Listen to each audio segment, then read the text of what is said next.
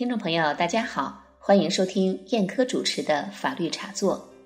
今天的节目时间里，想和大家聊的话题是：亿元公司是否挑战交易安全？我国的注册资本登记制度改革全面实施两个月以来，民间投资热情高涨，新登记企业出现了井喷式增长。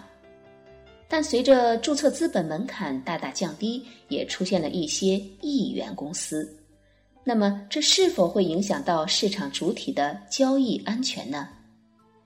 注册资本最低限额曾经是我国法律为公司资本设定的一道底线，立法者期望通过这个底线设置，为公司清偿能力提供担保。然而，许多弱小投资者却因此丧失了创业机会。这次实施的注册资本登记制度改革，大幅降低了这一准入门槛。根据国务院注册资本登记制度改革方案，除了对特定行业注册资本最低限额另有规定外，取消了有限责任公司最低注册资本三万元。一人有限责任公司最低注册资本十万元，股份有限公司最低注册资本五百万元的限制。然而，改革在解决企业设立难的同时，也伴生着个别经济异象。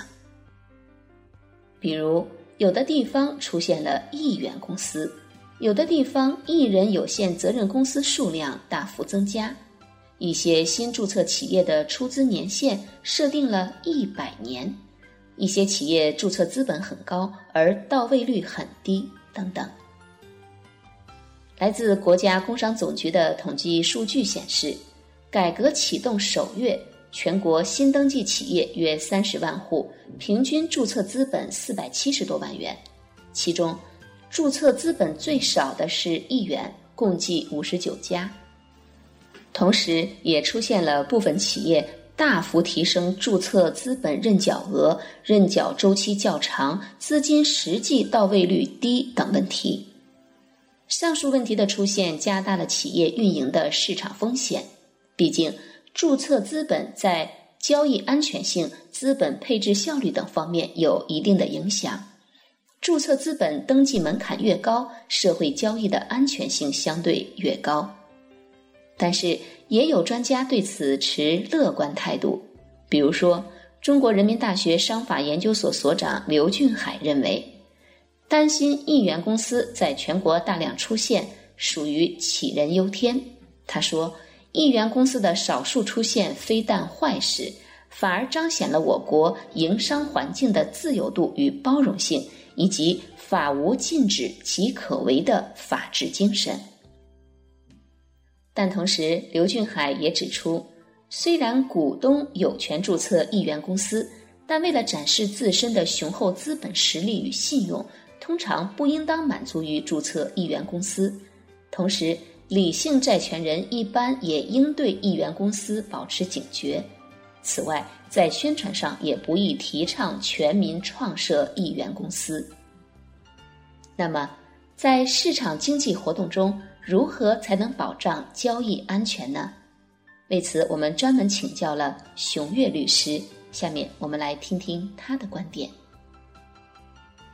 我认为，公司注册资本对其清偿能力确有一定的保障作用，但这只有象征意义，只是公司注册登记时填写的一个静态数字。公司运营后的资产实际上是动态的，或亏或赚。真正代表公司信用和实力的，只能是公司资产，而非营业执照上记载的注册资本。今年三月，国家工商总局网站已经启动了全国企业信用信息公示系统。通过这个网站，可以查询公司信息。公司的注册资本是向社会公示的。交易相对人在明知交易对手资本羸弱的情况下。自然应当有足够的理性来判断是否应该与之进行交易，而且今后企业主体信用制度、私信惩戒制度等配套建设都会逐步完善。